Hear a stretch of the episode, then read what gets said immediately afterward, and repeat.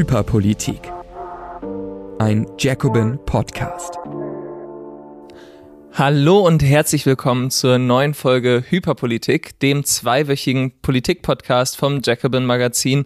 Neben mir sitzt die geniale Ines Schwertner. Ähm, ich bin der leicht trottelige AV-Editor Nils. Ähm, und wir sprechen diese Woche über die Berlin-Wahl. Wir sprechen über 400 Meter Friedrichstraße, die ähm, Bettina Jarasch zu ihrem großen Konflikt äh, gemacht hat. Und wir sprechen über Hans-Georg Maaßen, der nun aus der CDU austreten will. So Ines, viel Schönes schon wieder. Würde ich auch sagen, wir haben ja. viel, worauf wir uns freuen können. Aber bevor wir zu diesen großen, großen Themen des Weltgeschehens kommen, sprechen wir noch einmal über unsere Medien in unserer Rubrik Hypermedial.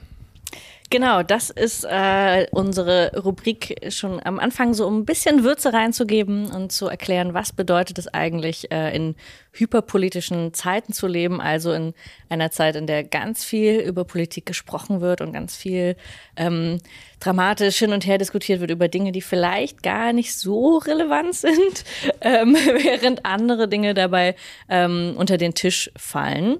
Und dafür suchen wir uns jeweils immer etwas aus, was das besonders auf den Punkt bringt. Was hast du uns diese Woche mitgebracht, Nils? Ja, in dieser Kategorie, in der wir uns mal immer was Kleines, Hyperpolitisches gönnen, ähm, habe ich mitgebracht eine Meldung über meine absolute Lieblingsministerin.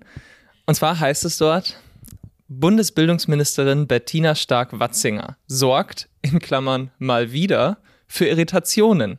Sie rief Schülerinnen und Schüler mit Blick auf die Fridays for Future Demonstration dazu auf, sich auch für bessere Bildung einzusetzen. Mit Fridays for Education. Oh Gott. Also erstens, ich wusste gar nicht, also weiß man überhaupt, wer unsere Bildungsministerin ist? Sie ist jetzt ja nicht so also ich habe schon in meiner in meiner Welt taucht sie sehr sehr oft auf, weil sie offensichtlich keine Ahnung von Bildung hat.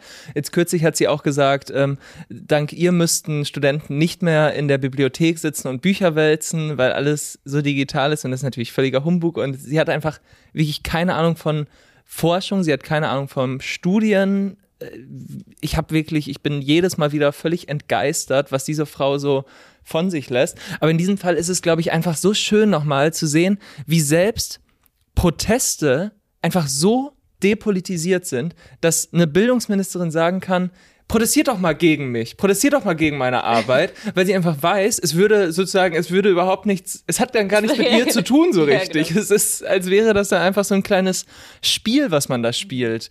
Man spielt Politik und ähm, sie fordert auch, ach jetzt mach doch mal was, jetzt mach doch auch mal, mach doch mal einen Zug. Es wird so langweilig und das ist wirklich für mich einfach nicht zu glauben, wie diese Frau sich durchmanövriert durch diesen politischen Betrieb, ohne auch nur eine relevante Sache mal geschafft also zu haben. ich bin überhaupt überrascht, dass sie existiert. Ja. Insofern, meine, the bar so low. Ähm, es ist überhaupt Wahnsinn, dass hier, vielleicht ist es, war das ihr einzige Trick, überhaupt mal in die Schlagzeilen zu kommen. Naja, Schlagzeilen, I don't so. know, ähm, aber. Okay. Also sie ist jetzt sie ist aufgefallen durch einen ja. ähm, Aufruf der besonderen Art. Ja. Okay. Was hast du uns mitgebracht? Ja, ich, ich wollte das wirklich nicht tun. Also ich habe viele Kleinigkeiten, die mich auch aufgeregt haben. Ähm, aber ich glaube, wir kommen nicht drum herum, die, die ähm, Karnevalsbüttenreden. Es tut mir leid, jetzt, ich weiß, also wer das jetzt nicht im Video sieht, jetzt schlägt schon äh, die Hände. Ja, ich weiß, ähm, es, es, es nervt mich auch. Ich glaube, daran sieht man aber sehr, sehr viel. Also es sind zwei. Jetzt bin ich gespannt, was man da sieht. Zwei Dinge, zwei schlimme Dinge ja daran passiert. Das eine ist, wo man zuerst dachte, das wäre der Skandal. Also, ne, ähm, Karneval, äh, Büttenreden in Aachen. Politikerinnen und Politiker halten in der Regel schlechte, unwitzige reden. Okay, nochmal eine ganz kurze Frage, bevor du jetzt richtig einsteigst. Ich habe die Videos da auch gesehen und das sah ja aus wie eine RTL-Live-Sendung, wo man sagt, oder Schlagernacht 2023. Das wäre ja gut. War das schon immer so? Weil irgendwie, ich dachte immer, der, das ist ja vom Orden wieder den tierischen Ernst oder ja. so. Ich habe mir das immer so vorgestellt, dass es wie ein Schützenfest in der Provinz einfach ist. Da ist so ein Karnevalszelt ja. und dann kommen da drei Politiker und halten ihre Reden. War das schon immer so eine krasse Live-Show mit tollen Leuchteffekten? Also ich kann mich nicht ganz erinnern. Eigentlich dachte ich auch immer, der politische Aschermittwoch wäre so das Ding. und deswegen ist es irgendwie seit neuestem, dass das irgendwie ähm, die Nummer ist. Ich glaube, es ist eher so, weil wir in so angespannten äh, Zeiten und, ne, und weil da auch wirklich, also wirklich ähm, hochrangige Politiker eben waren. Ne? Also das hat mich so überrascht. Das habe ich einfach vorher nicht so genau. mitbekommen. Also man weiß irgendwie, dass immer Markus Söder irgendwelchen Quatsch redet oder früher war das halt Edmund Stoiber, also irgendwie immer so ein Ding. Aber jetzt waren da eben, und das war jetzt der, die Aufreger, waren einerseits Annalena Baerbock als Außenministerin, wo ich mich schon frage, warum die da überhaupt ist. Aber gut, dann gibt es ein Selfie mit Lars Klingbeil und Agnes Strack-Zimmermann. Das ist die Ampelkoalition. Genau, das war schon schlimm genug. Sie macht den Scherz, dass sie ja eigentlich als Leopard kommen wollte verkleidet, sich aber dann wunderte, ob das nicht, ähm, ob sie dann nicht äh, eine Ausreise, ähm, äh, Ausreiseverbot ähm, bekommen hätte von der Bundesregierung, wo ich schon dachte, okay, das hätte das der erste eine Skandal werden können, weil man wirklich so denkt, so muss das jetzt sein, in dieser Lage das zu tun? Dann aber Marie-Agnes äh, Marie Agnes Strack-Zimmermann, ist ja wirklich ein Wahnsinnsname, ähm, die eine längere Rede hält. Der Ausschnitt, der bekannt geworden ist, ist der gegen Friedrich Merz, weil der tatsächlich ein paar Punkte trifft. Also ich finde es jetzt gar nicht so mega witzig, aber einfach ein paar Punkte trifft über die Paschas und die Vornamen und alles das, was wir auch schon in der Folge ähm, zur Silvesternacht auch mit besprochen haben. Also wo einfach die CDU wirklich sehr, sehr drüber ist und einfach wirklich rassistisch ähm, da durchgelaufen ist. Das nimmt sie aufs Korn. Friedrich Merz lacht überhaupt nicht, alle anderen lachen. Und der das, das Merkwürdige jetzt daran ist, und ich glaube, das muss man in dem Gesamten so sehen, dass diejenigen, die sonst so viel über Cancel Culture und den ganze Scheiße reden und die jedes Mal sehen so, ah, und Humor darf alles, Dieter Nur darf alles, ne, die ganzen, ob, ob jemand antisemitische Scheiße labert im Öffentlich-Rechtlichen, das ist alles okay, weil Humor darf alles, Satire darf alles. Aber sobald es gegen Friedrich Merz geht, stehen die CDU auf, der Generalsekretär, Julia Klöckner, ähm, natürlich alle Springer-Journalisten und so denken so, also jetzt ist aber mal wirklich Schluss. Das ist illiberale Scheiße. Ähm, da können wir jetzt, äh, so, da hört der Spaß auf.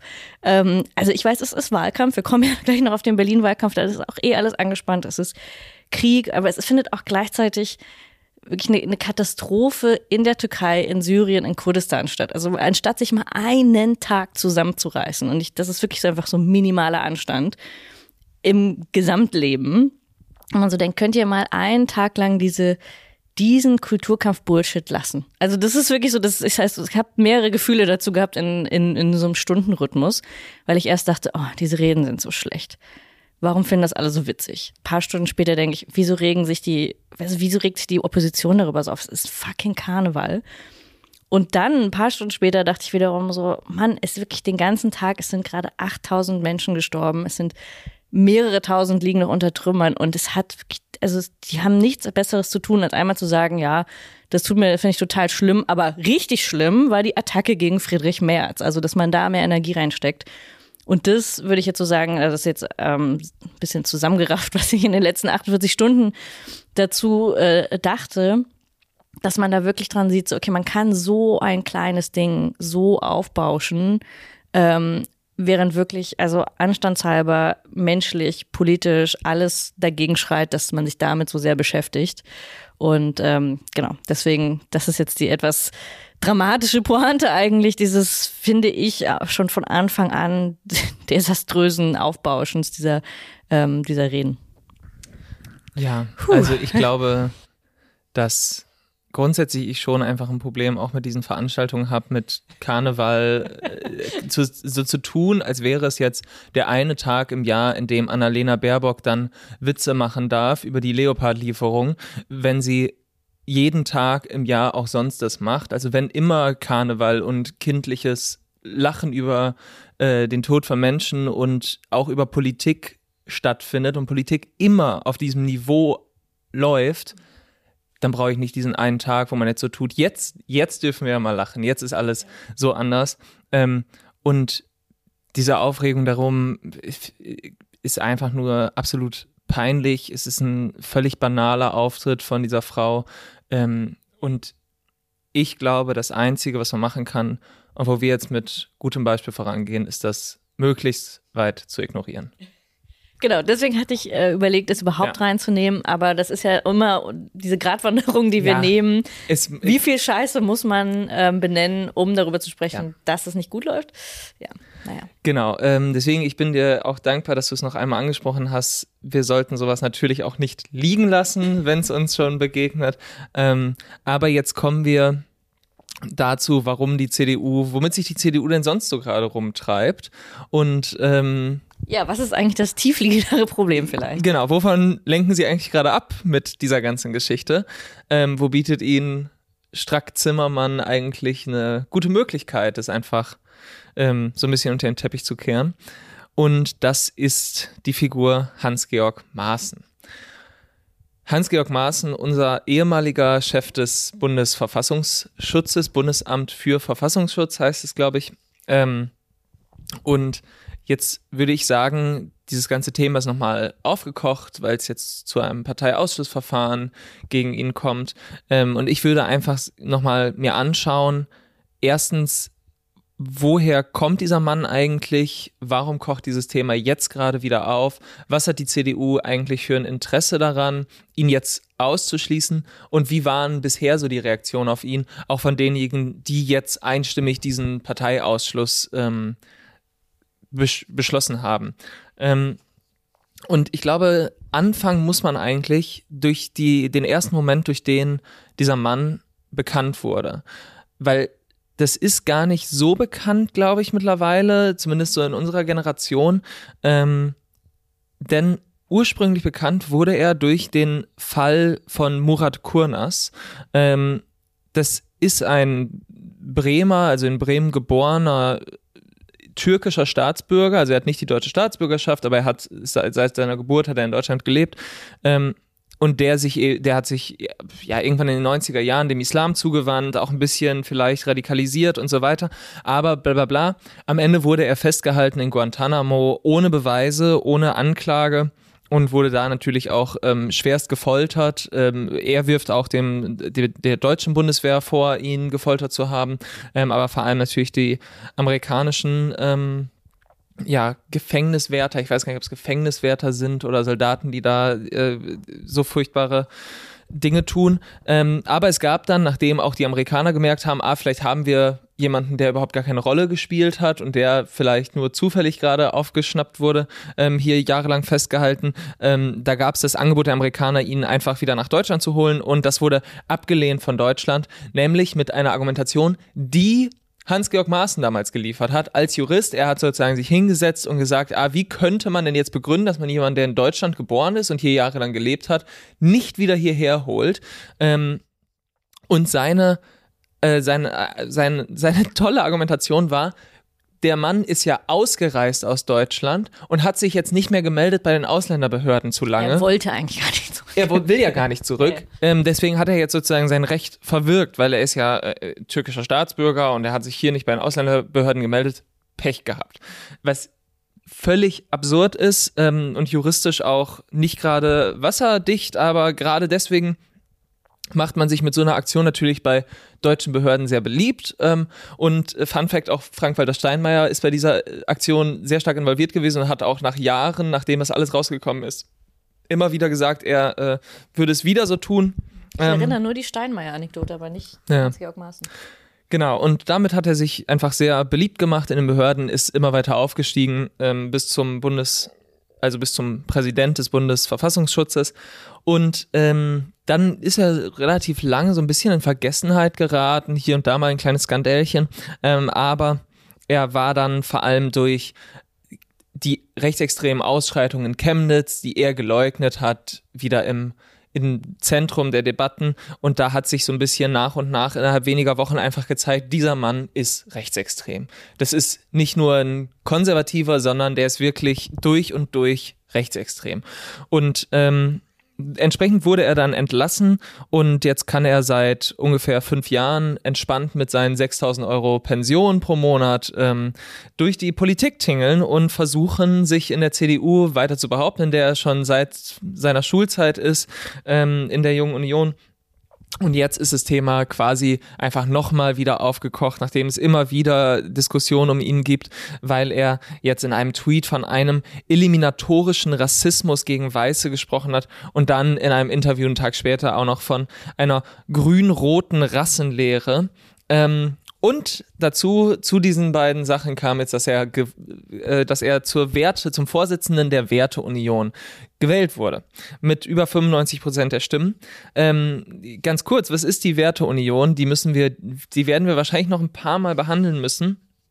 Ähm, das ist eigentlich eine informelle Gruppierung ähm, und die besteht eben aus denjenigen Unionspolitikern und Politikerinnen, denen die Merkel-Union seit der Migrationsdebatte 2015 zu weit nach links gerückt ist und die jetzt einfach einen ähm, Rechtsruck in der CDU schaffen wollen. Ähm, es sind ungefähr 4000 Mitglieder, also gar nicht mal so wenig. Äh, 85 Prozent von denen kommen aus CDU und CSU, aber die CDU sagt immer, die hat mit uns gar nichts zu tun. Das ist ein völlig uns fremder Verein. Ähm, aber es stimmt, es ist kein offizieller CDU-Verband. Ähm, und der Vorwurf dieser Gruppe, und das ist wirklich so herrlich, geht jetzt auch in Richtung Merz, der jetzt seit einem Jahr Vorsitzender der CDU ist, weil da wurde jetzt gesagt in einer Pressemitteilung, glaube ich, dass ähm, Zitat, die linke Funktionärskaste der CDU den bürgerlichen Verhaltenssektor verlassen habe. Also Friedrich Merz ist linksextrem laut der Werteunion. Da kann man sich einfach nur einmal grob vorstellen, wie es ideologisch da so vor sich geht.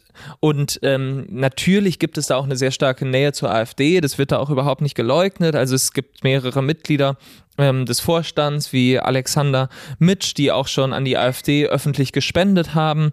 Ähm, es gibt auch andere wie Klaus-Dieter Kurt, die selbst Mitglied in der AfD waren.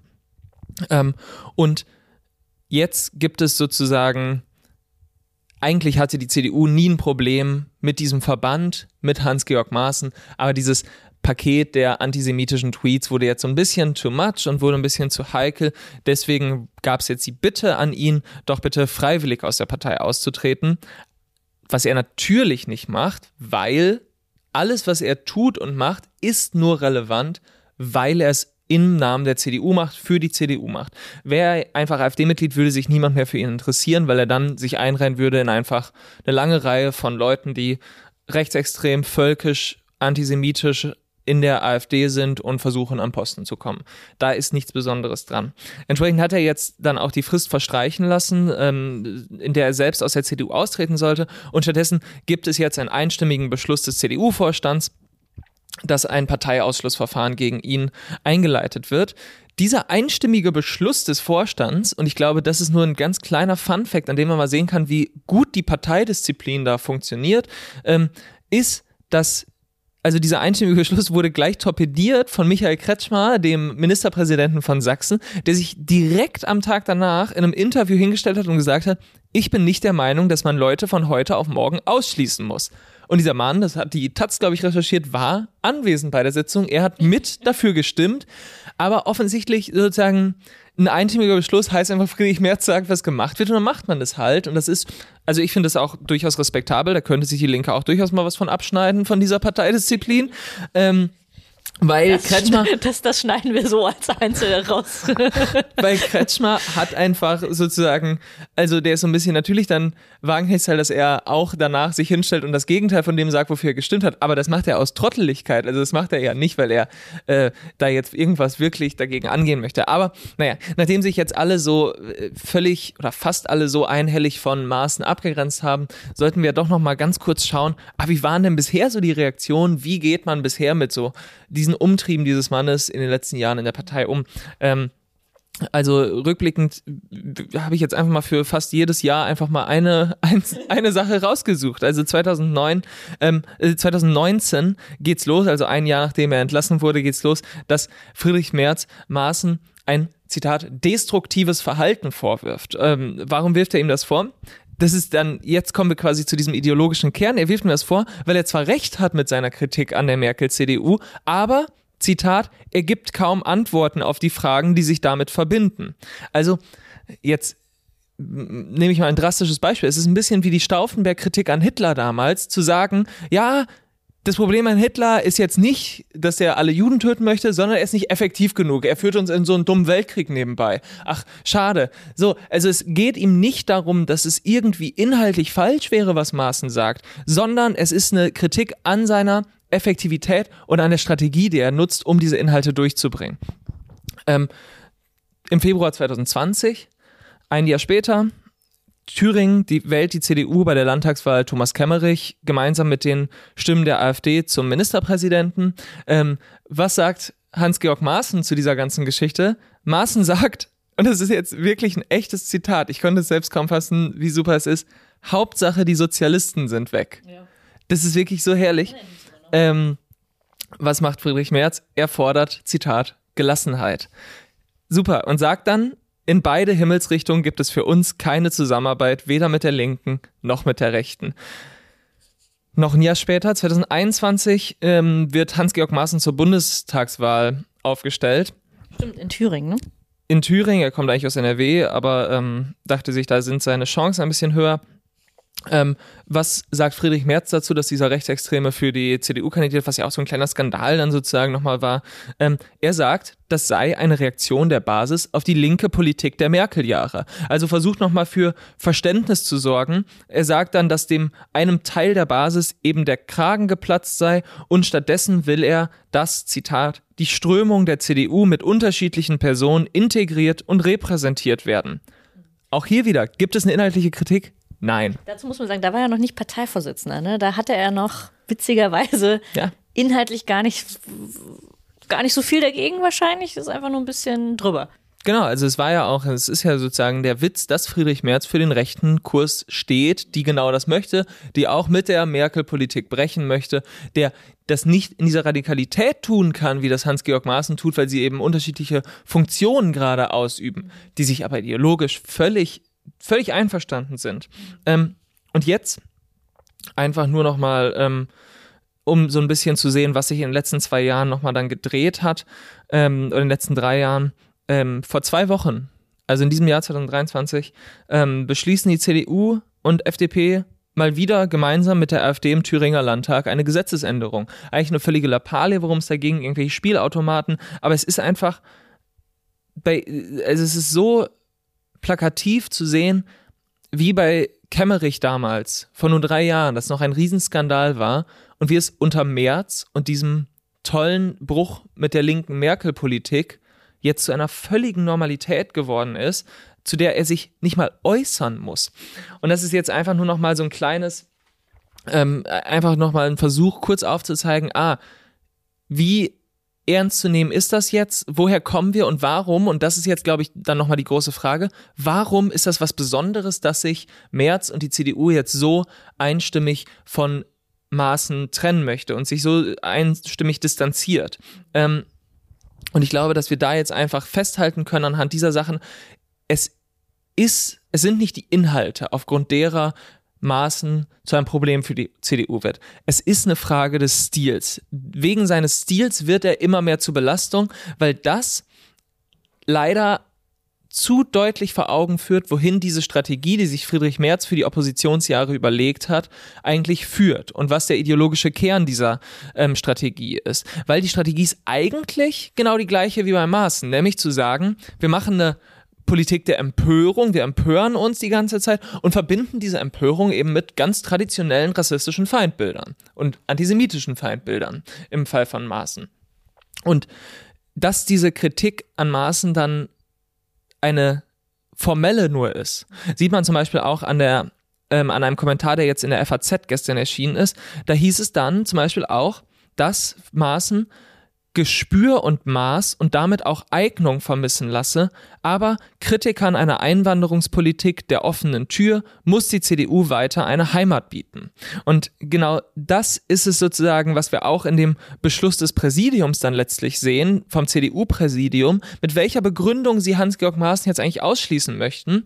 Da sagen sie, auch nur, immer wieder gebraucht er die Sprache aus dem Milieu der Antisemiten und Verschwörungsideologen bis hin zu völkischen Ausdrucksweisen. Also auch hier ist es wieder das Problem, die Sprache, die zu viel offenbart. Also die Strategie von Friedrich Merz ist ja tendenziell, diese Denkweise eines Hans-Georg Maaßen auch für ein bürgerliches Publikum wieder anschlussfähig und attraktiv zu machen. Und über diese hyperpolitische Empörungslogik auch die eigene Partei dann wieder attraktiv zu machen. Aber genau dazu wird es jetzt gerade nötig, sich dann von den offensichtlichsten Auswüchsen und Auswürfen dieser Politik zu entledigen, weil sonst wird sie zu einem zu offensichtlichen Symbol dafür, wohin diese Politik denn eigentlich führt. Und so ist dieses Ausschlussverfahren, glaube ich, letztlich auch ein Symptom dafür, dass Merz oppositioneller Konservatismus langsam aber sicher seine eigene Rolle entdeckt und er wieder entdeckt, wofür eigentlich die Konservativen stehen soll. Nämlich die Rolle ist die eines lauten, hyperpolitischen Empörers, der keine Alternative anzubieten hat, auch nicht anbieten möchte, aber sich auch identitätspolitisch Lederhose und Laptop wieder seiner selbst vergewissern möchte. Und das ist, glaube ich, das ist, glaube ich, von Söder. Aber ähm, trotzdem, das ist sozusagen, das ist, glaube ich, der Kern und das ist das, wofür wir, wo, was wir gerade sehen anhand von diesem Ausschussverfahren und wofür diese Figur Hans-Georg Maaßen eigentlich steht. Mhm.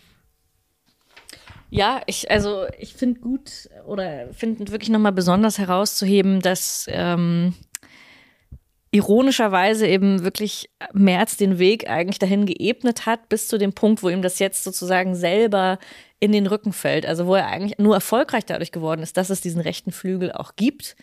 Auch die Mittelstandsunion, ne, die ihn sehr unterstützt hat, die auch zum Teil der Werteunion zuneigt. Also das sind ja zum Teil überschneidende Parteimilieus innerhalb der CDU und äh, CSU.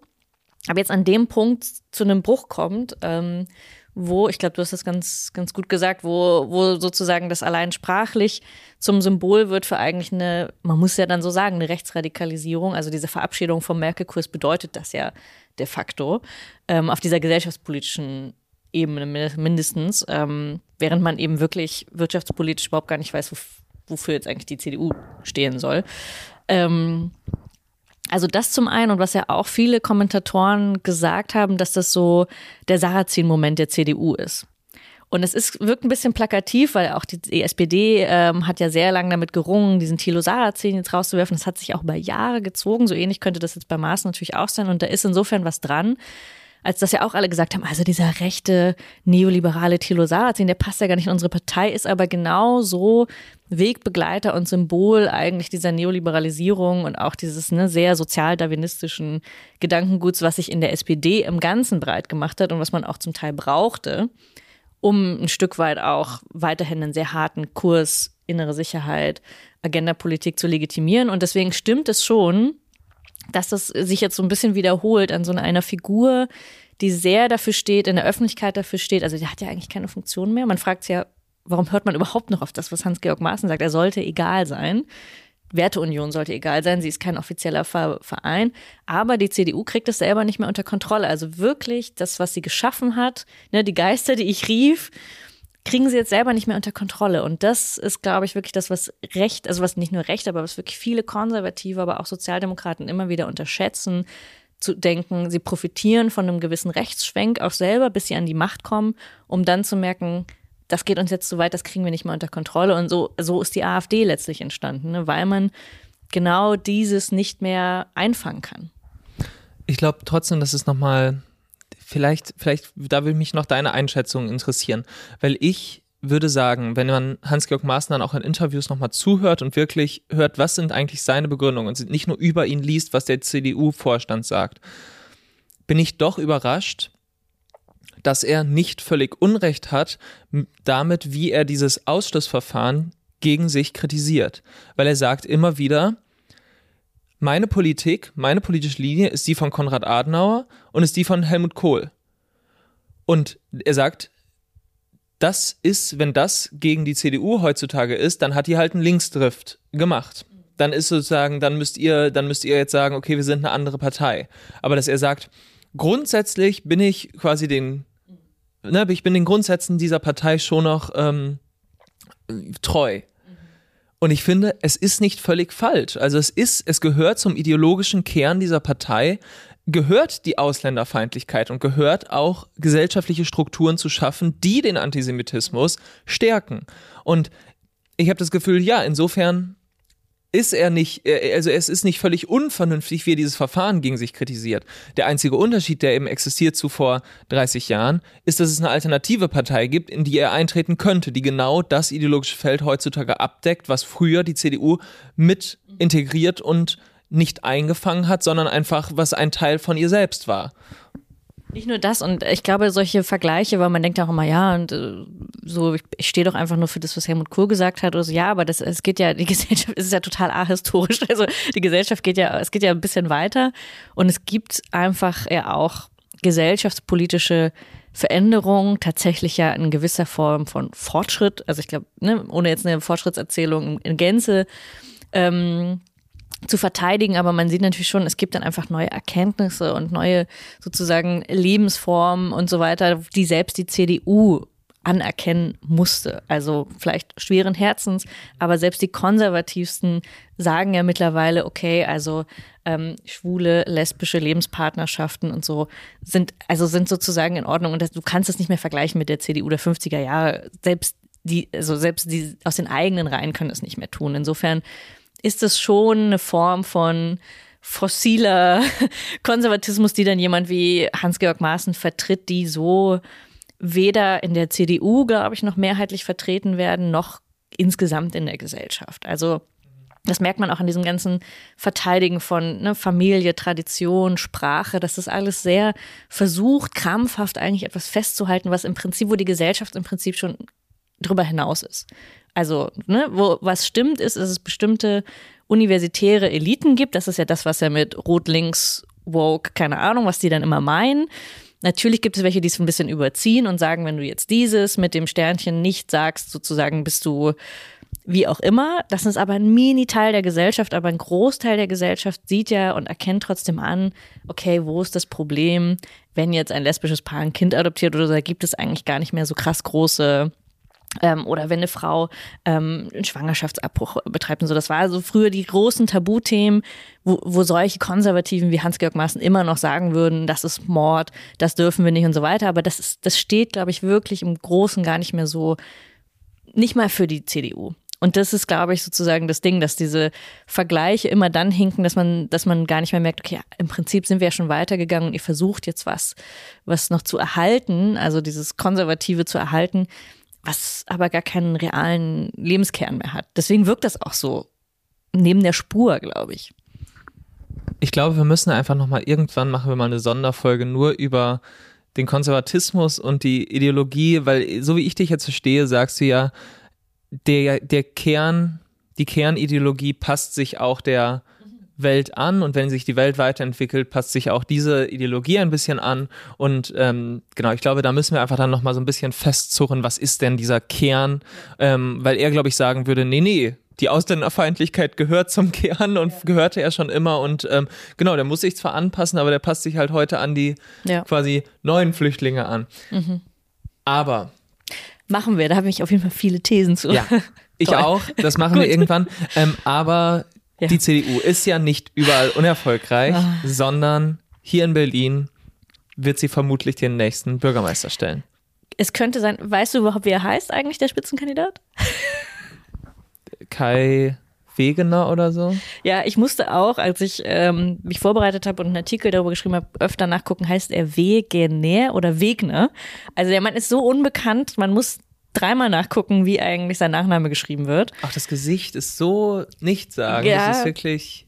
Also man muss, glaube ich, mal äh, für alle, die das Glück haben, nicht in Berlin zu leben, vielleicht für euch alle, ähm, nur noch mal kurz, um das zu illustrieren, was jetzt so in den letzten Wochen passiert ist. Ähm, und äh, auch für mich, ich habe auch nichts mitbekommen. Okay, also, also du lebst in Berlin, da war es auch nicht gut, also auch für dich. Ähm, man muss sich das so vorstellen, es war klar, dass es diese Wahlwiederholung geben würde, anderthalb Jahre nach der regulären Wahl. Das war die ganze Zeit schon so auf der Kippe. Also schon seit längerem dachte man, man hat gemerkt, es gab Schwierigkeiten in bestimmten Wahl Wahlkreisbüros, äh, in bestimmten Wahlbüros, ähm, dass nicht richtig ausgezählt wurde. Das war einen Tag nach der Wahl bekannt. Ähm, dann gab es eben dagegen eine Klage und es zog sich jetzt anderthalb Jahre, bis man diese Wahlwiederholung machen konnte. Das passiert relativ selten. Ich glaube sogar, dass diese Wahl jetzt beobachtet wird. Also, dass eine Wahlbeobachtung geschickt wurde nach Berlin. Das doch nicht. Ich glaube nicht. Ich glaube, die Das war- OECD das war- hat überlegt. Hat überlegt und das war so nee. die Schlagzeile. Man dachte schon so, okay, so weit ist es schon gekommen. Der Witz daran ist wirklich auch, dass bis jetzt nicht ganz klar ist, ähm, ob diese Wahl verfassungsmäßig ist. Also das ähm, Bundesverfassungsgericht hat sich jetzt noch vorbehalten, das noch na im Nachhinein zu entscheiden, ob diese jetzt rechtmäßig ist. Insofern, es sind tolle Grundvoraussetzungen für diese Wahl. Alle haben natürlich übertrieben Lust ähm, diesen Sonntag wählen zu gehen. Viele haben aber auch schon Briefwahlunterlagen beantragt. Also wir hoffen einfach, dass das alles gut geht. Das zu den formellen, ähm, zu der formellen Grundlage. Wahrscheinlich wird deswegen auch natürlich die Wahlbeteiligung etwas geringer sein, weil erstens es ist ein schludriger Februartag ähm, und es ist auch sonst keine andere Wahl. Beim letzten Mal war gleichzeitig Bundestagswahl, da war noch die Motivation etwas höher, wählen zu gehen. Ähm, und hier fragt man sich ja tatsächlich, was mache ich hier überhaupt? Ich wähle nochmal exakt die gleichen Leute ähm, oder ich habe nochmal meine Meinung geändert. Das ist eben auch bei einigen jetzt in den letzten anderthalb Jahren passiert. Das zu den Grundlagen. Man muss eben sagen, es war jetzt ein sehr kurzer, sehr heftiger Wahlkampf. Also ging los im neuen Jahr bis jetzt Mitte Februar. Das heißt nur sechs Wochen. Die Parteien mussten dann ganz äh, schnell ganz viel plakatieren und es war sehr kalt, sehr wenig Sonne in Berlin und dann hatte man noch diese schrecklichen Wahlplakate. Also manche, manche Parteien haben wenigstens exakt einfach die gleichen Plakate wieder aufgehangen, dass man so das Gefühl hatte, man ist in so einem Flashback gefangen, dass man wirklich wieder die gleichen, den gleichen Kram wiederlesen muss. Andere haben was Neues produziert. Ähm, also, äh, also die SPD zum Beispiel hat sich wieder auf dieses eckige Herz ähm, und Franziska Giffey komplett ähm, fokussiert. Ähm, aber die Grünen zum Beispiel haben eben jetzt was sehr Neues gemacht und das zeigt dann, merkt man dann auch gleich schon ähm, in dem in dem Ergebnis oder jetzt in dem politisch in der Debatte, hat sehr jetzt auf Bettina Jarasch, auf die grüne Spitzenkandidatin gesetzt, weil man eben davon ausgeht, sie könnte jetzt auch Bürgermeisterin werden. Das war ja sehr überraschend beim letzten Mal. Uh, wir hätten sogar, wir wären fast Bürgermeisterin geworden. Das heißt, es gibt diese beiden Kandidatinnen und jetzt eben noch den von der CDU, Kai so und so, Kai Wegner, der ähm, jetzt überraschend und nicht aus eigener Fähigkeit heraus, das ist jetzt das Dramatische in diesem Wahlkampf, dass die CDU an und für sich jetzt nicht besonders sich profiliert hat in den letzten anderthalb Jahren, aber dass einfach die rot-grün-rote Regierungskonstellation so unerfolgreich war in den elementaren, zentralen Themen Wohnen, Verkehr, ähm, Arbeit und auch Krise. Ähm, es kamen viele Geflüchtete an und gleichzeitig hatten wir eine große Energiekrise. Also an den großen Baustellen, würde ich sagen, hatte man nicht immer das Gefühl, dass der rot-grün-rote Senat das so wirklich unter Kontrolle hat. Ähm, sodass die CDU davon profitiert im Wesentlichen. Kein Mensch kennt diesen Spitzenkandidaten, aber das einzige, der einzigen Pitch, den die CDU machen kann, ist, wir sind nicht die Regierungspartei. Ähm, so, also wählen sie was ganz Neues. Auch die FDP, die hatte noch den witzigsten Wahlkampf, würde ich sagen. Ähm, die wussten erstmal gar nicht, dass es sich um eine Wahlwiederholung handelt. Die haben plakatiert mit Neuwahlen, aber ist auch, e- also wen interessieren diese Kleinigkeiten? Ähm, da hat der Sebastian Chaya, Bruder von Mario Chaya, manchmal verwechselt man die beiden, welcher ist schlimmer, der CDU-Generalsekretär, der Spitzenkandidat in Berlin. Man weiß es manchmal nicht. Ich dachte lange Zeit, das wäre die gleiche Person, bis ich gemerkt habe, die, die sind einfach Brüder. Ähm, auf jeden Fall, die haben wirklich einen absurden Wahlkampf geführt und das Ganze hat sich jetzt in den letzten zwei, drei Wochen zugespitzt auf 400 Meter Friedrichstraße. Für alle Nicht-Berliner. Niemand ist freiwillig in der Friedrichstraße. Also kein Mensch geht da einkaufen, kein Mensch lebt da überhaupt, ist Berlin Mitte wirklich also sozusagen der absolute Unort. Wenn es ein Failed State gibt in Berlin, dann ist es Berlin Mitte und Friedrichstraße. Also zwischen teuren Läden, Immobilien, wo kein Mensch drin wohnt, vielleicht Büros, aber bin ich mir nicht mal, nicht mal da bin ich mir sicher. Kein Mensch wohnt, lebt, arbeitet in der Friedrichstraße. Ähm, es geht um die 400 Meter Straßenabschnitt, wo jetzt nicht mehr, wenn es nach Bettina Jarosch geht, nicht mehr geparkt und gefahren werden soll, während Sebastian Schaja sich mit seinem Leben am liebsten auf die Straße ketten würde, ähm, was natürlich sonst verboten ist, aber für die Autos könnte man es ja tun, der mit einem Schild auf die Friedrichstraße gegangen ist, um da die Autos zu retten. Also dieser Kulturkampf ums Auto in der Friedrichstraße hat jetzt wirklich so krass viel ähm, nicht nur einfach die, äh, die Debatte als solche angeheizt, also das haben, glaube ich, wirklich die politischen Parteien, CDU, FDP und Grüne, haben sich jetzt so darauf versteift in diesem Wettkampf um das äh, Bürgermeisteramt, diese Friedrichstraße zu thematisieren und auch die Autobahn A100. Das ist noch der etwas relevantere Teil. Also ob man eine Autobahn durch die Stadt baut oder nicht, ist auf jeden Fall noch relevanter als das. Aber es hat sich sehr auf dieses jetzt versteift und Bettina Jarisch hat noch gesagt, sie will weniger Parkplätze haben in der Stadt. Und das hat natürlich, war die extrem gute Vorlage wiederum für die CDU zu sagen, wir brauchen Autos in dieser Stadt. So dass sich in den letzten zwei Wochen gefühlt alles darum gedreht hat. Während, und das ist halt wirklich das Dramatische, ähm, eigentlich das Thema Wohnen für, für die Mehrheit der Berlinerinnen und Berliner noch das zentrale Thema war, das aber von kaum einer Partei, also außer der Linken, überhaupt thematisiert wird, als wir gehen das an, außer dass alle sagen, sie wollen mehr bauen, aber wir wissen alle, dass das gerade, dass das erstens Jahre dauert, nicht im nächsten Jahr passiert. Und gleichzeitig die Meldung kam zum Beispiel von einem der größten Wohnungskonzerne Vonovia, die gesagt haben, wir bauen nächstes Jahr gar nichts. Also ähm, wir haben es ja auch nicht in der Hand. Ähm, so, und das sind, das ist sozusagen die große Linie jetzt gewesen, die sich in den letzten ähm, Wochen so abgespielt hat. Das heißt, ähm, wenn wir Pech haben, könnte es am Sonntag so sein, dass die CDU die stärkste äh, Kraft wird und dann wahrscheinlich sagen kann, okay, wir haben den Anspruch und wir haben auch die Berechtigung, jetzt die Koalition zu stellen. Und das heißt, man könnte, wenn die FDP reinkommt, das wird knapp, aber könnte sein, könnte man eine wunderschöne Deutschland-Koalition bilden, schwarz, rot, gelb. Oder ähm, eine, früher nannte man sie große Koalition, schwarz-rot. Das sind also realistische Option. Es kann natürlich auch wieder zu einer rot-grün-roten, grün-rot-roten Koalition kommen. Aber was ist mit schwarz-grün? Ja, gute Frage. Ähm, das haben jetzt beide ausgeschlossen, beziehungsweise vor allem Kai Wegner ausgeschlossen, weil man eben verkehrspolitisch nicht beieinander ist. Ja, genau. Also das ist. Aber ähm, das kann man doch schnell. Genau. Die Wogen lassen sich doch schnell glätten, wenn die Wahl geschafft genau. ist, oder? Also ich glaube da auch nicht so dran, dass diese Zuspitzung, die jetzt wirklich nur dazu dient, nochmal ganz klar diesen Unterschied äh, deutlich zu machen, ob der sich hält ähm, bis äh, Sonntag 18.01 Uhr, glaube ich auch nicht, weil am Ende natürlich beide diesen äh, machtpolitischen nicht nur Instinkt haben, sondern ja wirklich auch wissen, so, okay, also wenn es darum geht, hier zu regieren, vor allem auch für die CDU Rot-Grün-Rot äh, zu verhindern, werden sie das natürlich eigentlich tun. Wenn sie den Bürgermeister stellen können, würde es mich sehr wundern, wenn die CDU das nicht tut und auch mindestens Verhandlungen aufnimmt mit SPD und Grünen.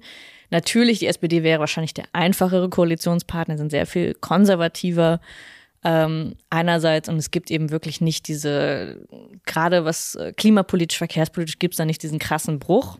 Also sind sich einfach wirklich näher, würde ich sagen. Aber ähm, ja, das ist jedenfalls die Konstellation. Aber bevor wir jetzt in Formation, weil wir wissen es ja wirklich nicht, das ist nicht nur eine Umfrage, können wir jetzt nicht ganz sagen. Ich glaube, der entscheidende Punkt, der halt hinter diesem ganzen Getöse, und das ist ja, worum es dann auch ähm, hier gehen soll, warum das alles so Getöse ist und viel um ein Prozent weniger, dann passiert das und das. Ich glaube, dass sich an den, was auch immer am Sonntag passiert, dass sich an ganz vielen grundsätzlichen Dingen eben nichts ändern wird. Nämlich, dass wir sagen können, alle Parteien außer die Linke ähm, werden nicht das große Wohnungsproblem in irgendeiner Weise lösen. Und auch das Verkehrsproblem in der Art und Weise, ähm, dass zum Beispiel keine der U-Bahn also fahren. So, also die U2 fährt bis auf weiteres nicht, weil leider dieser Tunnel einsturzgefährdet ist. Ähm, also wirklich, das sind ja nicht nur Baustellen im im übertragenen Sinne, sondern das sind ja wirklich ähm, im wahrsten Sinne des Wortes Baustellen, ähm, die nicht funktionieren, die aber im Leben von Menschen ja total die Relevanz haben. Also, was man wirklich sagen kann, in dieser Woche jetzt gleichzeitig, während die sich über diese 400 Meter Friedrichstraße streiten, haben am Montag die Beschäftigten bei der Post gestreikt, jetzt zwei Tage die Lehrkräfte und Schulsozialarbeiter gestreikt und jetzt morgen ähm, die aus dem Krankenhaus werden streiken am Donnerstag. Also die ganze Woche sind eigentlich gerade ähm, Streiks, Warnstreiks, um auch der Politik zu zeigen, so es geht halt wirklich an ganz vielen grundsätzlichen Dingen unserer Daseinsvorsorge, sind wir unterbezahlt, überarbeitet, es funktioniert das nicht mehr.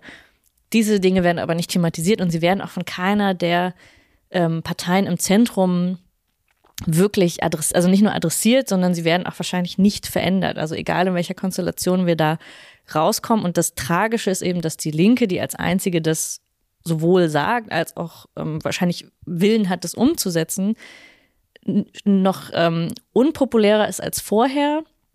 Also von 14 auf jetzt in den Umfragen 12 Prozent gerutscht ist, obwohl sie natürlich eigentlich solide Politik gemacht hat. Also so die Senatorinnen und der Senator Klaus Leder, die haben, können vorweisen, zum Beispiel den Härtefallfonds in Berlin, jetzt so eine Jugendkulturkarte, ähm, haben sich um Wärmestuben gekümmert, um das Sozialticket, ähm, um zu fahren für neun Euro. So, also das sind ja, kann man schon sagen, kleine Reformchen, kleines, ähm, wichtiges aber für Menschen im Alltag, wenn man Menschen fragen würde, was ähm, hat die Linke für euch dann gebracht? Wie findet ihr das 9-Euro-Sozialticket? Würden wahrscheinlich die meisten sagen, ist gut.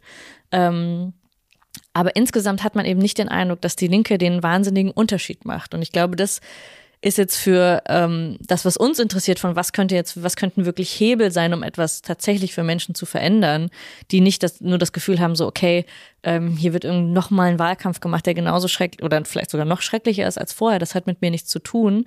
Für mich ist entscheidend, habe ich einen Arbeitsplatz, wie komme ich zu, zur Arbeit, habe ich eine Wohnung, ähm, kann ich mir das Bahnticket kaufen dass diese äh, Themen eigentlich nur von der Linken jetzt in dieser Konstellation verändert werden könnten sie auch durchgehend den beliebtesten Spitzenkandidaten hat mit Klaus Lederer, aber das eben nicht umsetzen kann in tatsächliche politische Macht und Machtmittel.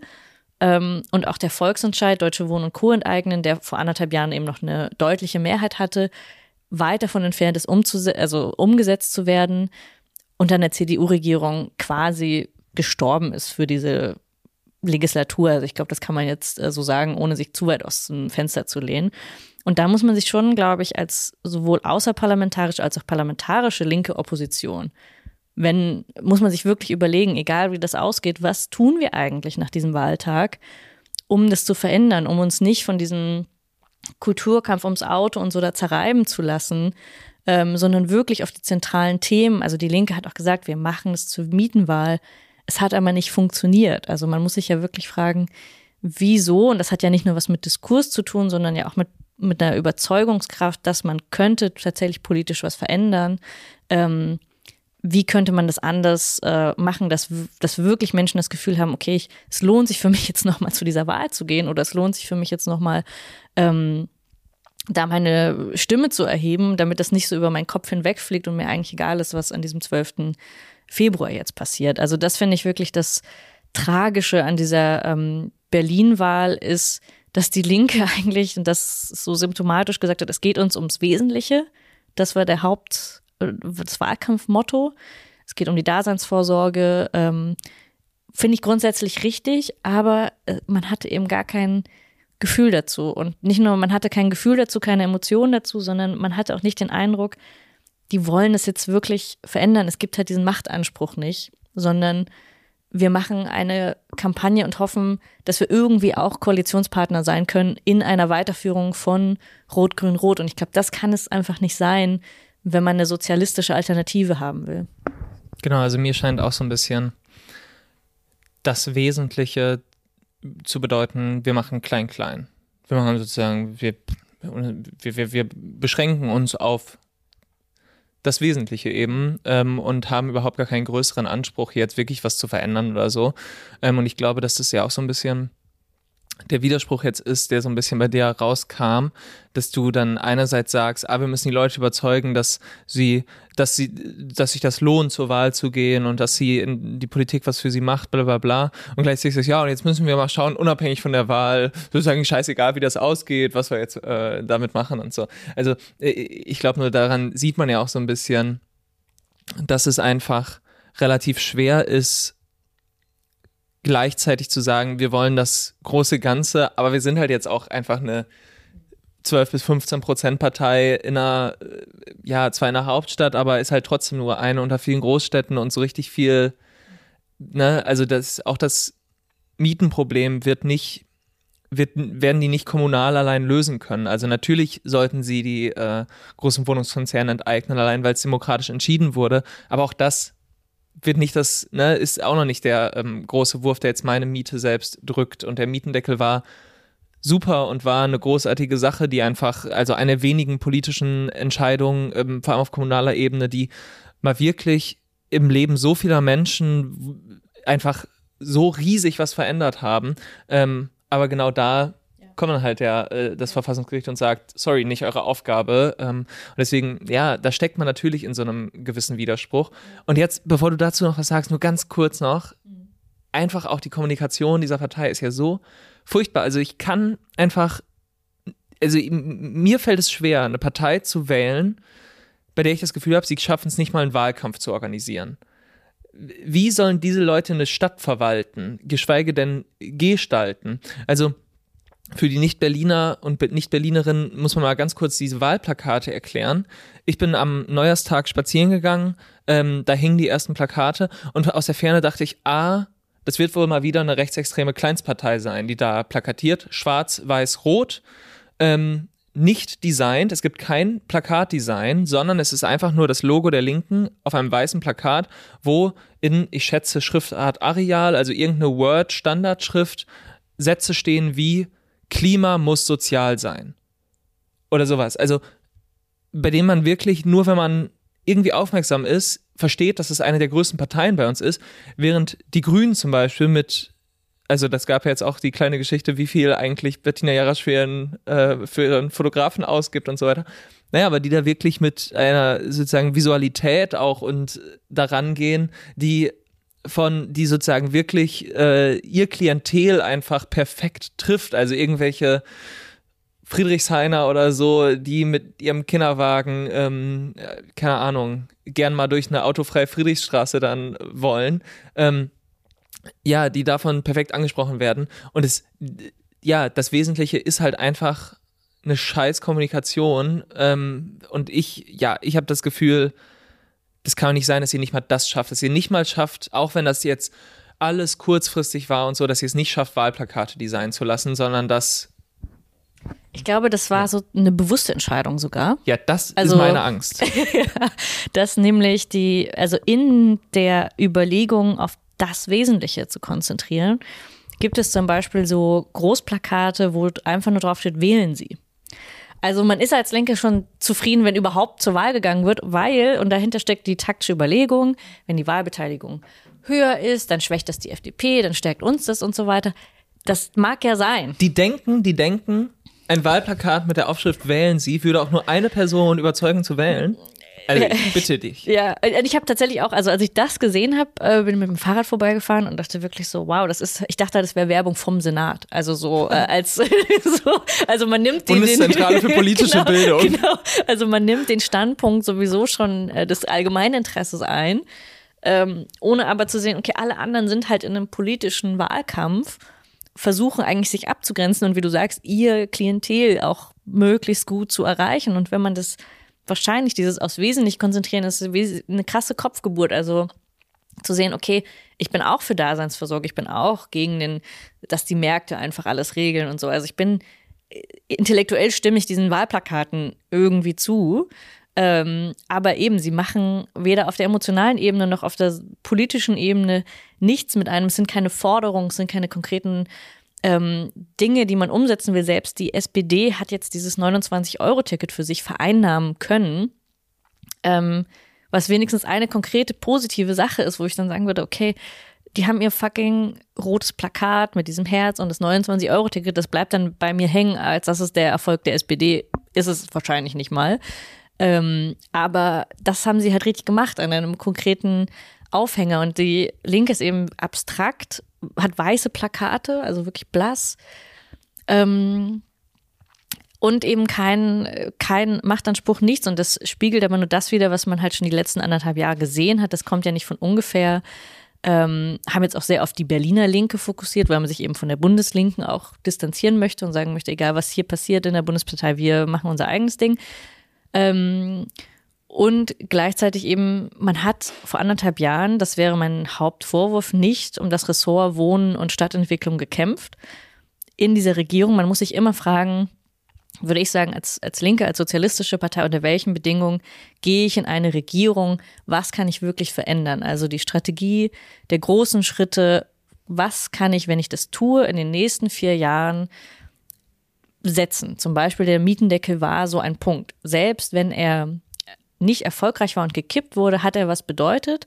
Und man wusste, okay, mit den 14 Prozent, aber durch Katrin Lomscher als Stadtentwicklungssenatorin hatte man diesen einen Punkt gesetzt, der bundesrepublikanisch ausgestrahlt ist. Und das hatte man jetzt natürlich nicht, weil man die Ressorts Kultur, Soziales, Justiz besetzt, aber eigentlich keine relevanten Ressorts wie Wohn oder Finanzen um. Man wusste jetzt nicht, dass dann ein Krieg ausbricht und man wusste auch nicht, dass die Energiekrise so krass wird, aber man weiß vorher schon, man muss ein Schlüsselressort besetzen, um etwas Relevantes zu verändern. Die FDP im Bund weiß, dass Christian Lindner ist Finanzminister und nervt uns seitdem, weil er eben an dieser Schaltstelle sitzt. Und die Linke sitzt nicht an dieser Schaltstelle und es rächt sich jetzt eben, weil man nicht, weil man kann nicht eine Mietenwahl ausrufen, aber dann nicht den Anspruch haben, die, die Wohnungssenatorin zu stellen. Das ist, glaube ich, so ein Kernproblem, dass du nicht diskursiv etwas herstellen kannst, was du machtpolitisch gar nicht wirklich ähm, inne hast und auch nicht ähm, jetzt ausstrahlen kannst, dass du danach greifen willst und dass du sagst, wir gehen nur in diese Regierung, wenn der Volksentscheid umgesetzt wird, wenn wir dieses Ressort innehaben. Sonst machen wir es nicht. Und ich glaube, an so einem Kristallisationspunkt muss man es muss man's aufhängen. Also eine Regierungsbeteiligung nicht einfach abstrakt ja oder nein, so wie das oft in der Linken geführt wird, sondern wirklich so ganz konkret gucken, was wäre da ein oder zwei Dinge, die wir wirklich grundsätzlich verändert haben, dass wir eine Machtverschiebung hatten für die Mehrheit der Menschen ähm, an diesem Punkt. Und ich glaube, die Vergesellschaftung hat sich jetzt so angeboten, auch wegen des Volksentscheids, um zu sehen, das ist jetzt mal ein Moment, wo man konkret zeigen kann, der Markt regelt nicht alles. Wir nehmen es wieder in öffentliche Hand, ähm, wo dieses abstrakte Wahlplakat dann umgesetzt wird in etwas ganz Handfestes ja auch. Ähm, da, daran muss ich das, glaube ich, messen lassen. Und das wäre mein Haupt, Kritikpunkt eben, dass man mitgemacht hat an der Idee, irgendwie in irgendeinem diskursiven Raum irgendwas setzen zu können, ohne wirklich was in der Hand zu haben. Und was ist deine Prognose? Also ich glaube, wir müssen jetzt leider, wir müssen leider ähm, unsere beliebte Rubrik Hyperquote überspringen. Ähm, Weil du keins hast. Doch, ich habe eins, aber das äh, ist thematisch, haben wir das schon aufgegriffen. Aber wir wetten einfach. Dann sag du erstmal, was du wettest. Also ich, du hast ja den Berliner ich, Wahlkampf offensichtlich gar nicht mitbekommen. Nee, ich habe nur die Wahlplakate angeguckt, okay. ähm, wie immer. Mhm. Äh, aber ich, ich bin mir irgendwie, mein Gefühl ist einfach 100% schwarz-grün. Also ich mhm. dachte wirklich die ganze Zeit, es ist doch klar, warum machen wir mhm. denn diesen Spaß jetzt hier überhaupt noch? Ähm, aber ich wusste, ich wusste überhaupt nicht, dass sie sich so in den mhm. Federn liegen und dass sie da, ähm, ja. ja, dass sie es ausschließen und so. Also ja, wie gesagt, sollte man, glaube ich, nicht zu viel drauf setzen. Die finden schon noch zusammen. Du meinst, sie finden noch zusammen. Ich glaube tatsächlich, dass es eher Schwarz-Rot oder Deutschland-Koalition wird. Mhm. Ähm, ja. Okay, okay. Aber dann muss wahrscheinlich, also das frage ich mich dann auch, was passiert mit Franziska Giffey, wenn sie nicht mehr Bürgermeisterin ist, tritt sie dann zurück? Also mich interessieren dann solche Fragen, aber die sind eigentlich im Gesamt irrelevant. Glaubst du, Franziska Giffey wird Innenministerin? Das wäre das wär tatsächlich, glaube ich, durch die Hintertür für die SPD gut, weil sie dann äh, sagen können, ja, aber Franziska Giffey ist eine unserer Top-Frauen. Ähm, hat jetzt zwar verloren, aber ist unsere Top-Frau. Mhm. Und das wäre, glaube ich, das wäre auch für die Parität natürlich im Kabinett total sinnvoll und so. Also für die SPD ja. wäre das auf eine ganz krude Art und Weise wahrscheinlich ganz praktisch, ähm, wenn das passieren würde. Ich sehe es schon kommen. Also ich, äh, ja, ja, ich glaube, uns dark, erwarten dark. noch, ja, uns erwarten richtig tolle Zeiten nochmal mit Giffey im Bund wieder. Ähm, ja, es ist, es ist fürchterlich. Kannst du dir auch ähm, vorstellen, dass Berlin CDU regiert wird? Das kann man sich ja auch nicht vorstellen. Das ist, das in meinem gesamten Leben gab es das, also in meinem politisch wachen Leben mhm. gab es es nicht, ähm, sondern es waren immer Klaus Wowereit, Klaus Müller, irgendein ja, ja. Klaus war, irgendein SPD-Klaus ich lebe ja erst seit einem Jahr in Berlin, deswegen habe ich. Du hast ähm, es nicht so mitbekommen. Äh, genau, es hat mich jetzt nie groß interessiert okay. und ich äh, kann mir deswegen vieles vorstellen. Also ich habe keine. Okay. Also macht's. Macht es denn so einen großen Unterschied, ob jetzt Franziska Giffey oder ein CDU-Kandidat da Na, sitzt? nee, genau, natürlich nicht. Franziska Giffey, die beste Konservative, Ja. die wir je hatten. Aber also es ist ja jetzt, das ist ja gar nicht äh, jetzt die Linken sagen, die sind eh alle gleich oder so, sondern Ja. es ist ja einfach tatsächlich so, dass Franziska Giffey sehr, sehr konservativ ist. Dafür steht sie ja auch und dafür stand sie ja auch schon immer. Das stimmt, aber mir, also ich gebe ehrlich zu, ich komme nicht damit klar, dass äh, Berlin CDU regiert wird, weil es trotzdem, also obwohl Mhm. ich Rot-Grün-Rot auch wirklich äh, schwierig finde in weiten Teilen, muss ich trotzdem sagen, es wird einen Unterschied machen, gerade was innere Sicherheit, also was das ganze Polizeiding, wir hatten das nach, nach dem, äh, nach Neujahr, wo Friedrich Merz nach Köln kommt, das wird so sich weiter verschärfen. Also wenn wirklich es zu so einer Deutschlandkoalition kommt und FDP und CDU Bildungspolitik bestimmen, innere Sicherheit bestimmen, Finanzen bestimmen, ähm, weiter Sparkurs in dieser Stadt. Also wirklich so, das ist, also ich glaube, das darf man nicht vergessen, ähm, dass das ernsthaft was krass verschlechtern wird für die meisten Leute. Ähm, insofern. Also ich bin mir da wirklich nicht so sicher. Also auch der grüne Finanzsenator ähm, Ja, ja, genau. Also das- zieht einfach komplett einen Sparkurs durch. Genau, aber das wird halt unter Schwarz-Grün alles trotzdem noch schlimmer als unter Rot-Grün-Rot. Also, da bin ich mir schon. Das, mir scheinen das Marginalitäten zu sein. Aber ähm, gut. naja, okay. Okay, ich mache jetzt doch noch mein, meine kleine ähm, Quote. Eigentlich wollte ich, also ich wollte fragen, über wen sagt Julia Klöckner folgendes? Mhm. Oder zu, genau, über wen? Ähm, es zeigt die Sorge, weil die Zustimmung zur Union in vielem größer ist als zur Ampel. Dann scheint nur noch canceln, diffamieren und unverschämt werden zu helfen. Es Weißt ist über die Rede. Ja, es ist Ja, ja. die Rede von Ja. Jacques Zimmermann. Ich dachte, es Ist ist, so gut, ja. geil. Es ist so geil, dass sie jetzt Ja. wirft Julia Klöckner der FDP vor, dass sie canceln. Die das CDU zu canceln. So herrlich. Das, ist man kennt's. Genau, man, kennt's.